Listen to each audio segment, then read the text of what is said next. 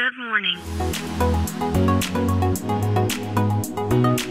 Bom dia, Califórnia. Bom dia, Brasil. Aqui quem fala é Felipe Janetti, diretamente de Palo Alto, Califórnia, no coração do Vale do Silício. Hoje é quinta-feira, dia 20 de abril de 2023. A Netflix anunciou ontem que está fechando seu modelo de negócios de aluguel de DVD.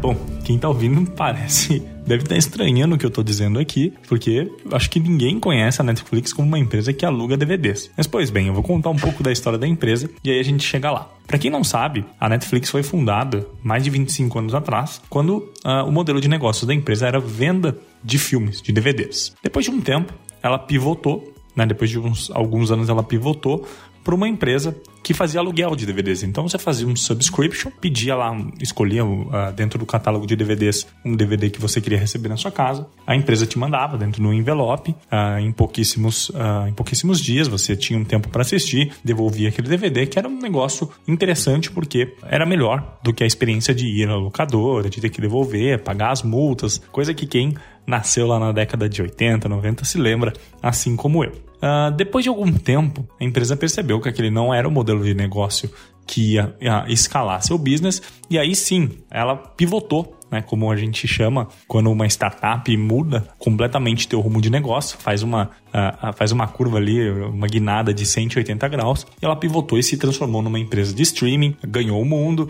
né, e é a empresa uh, muito parecida com o que a gente conhece hoje. Claro que hoje uh, existe uma produção maior, né, a plataforma é muito melhor do que quando foi lançada, mas enfim, né, o modelo de negócio é muito parecido com aquele que a gente conhece hoje da plataforma. Porém, o que pouca gente sabe é que a Netflix nunca desligou esse modelo de uh, aluguel de DVDs.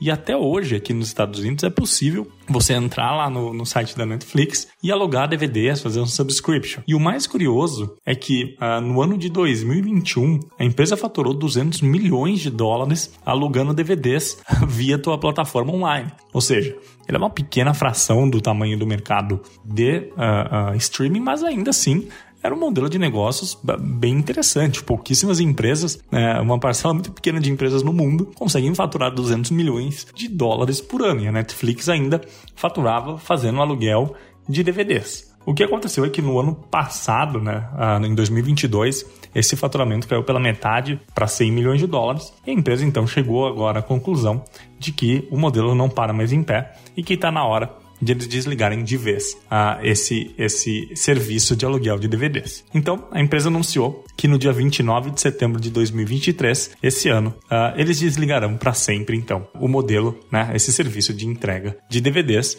que está junto com a empresa há mais de 16 anos.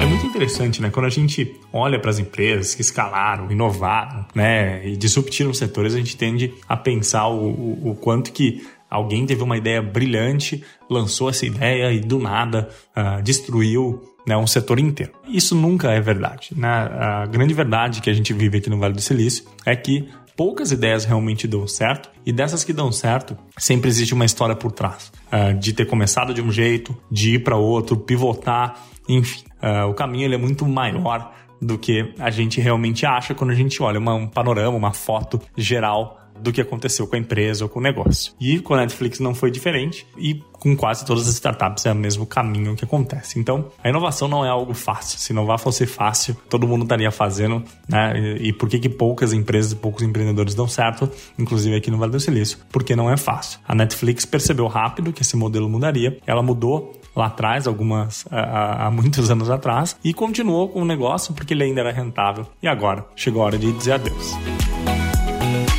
Então é isso. Amanhã, feriado aí no Brasil, não teremos episódio de Bom Dia Califórnia. Na segunda tem mais. Um abraço. Tchau.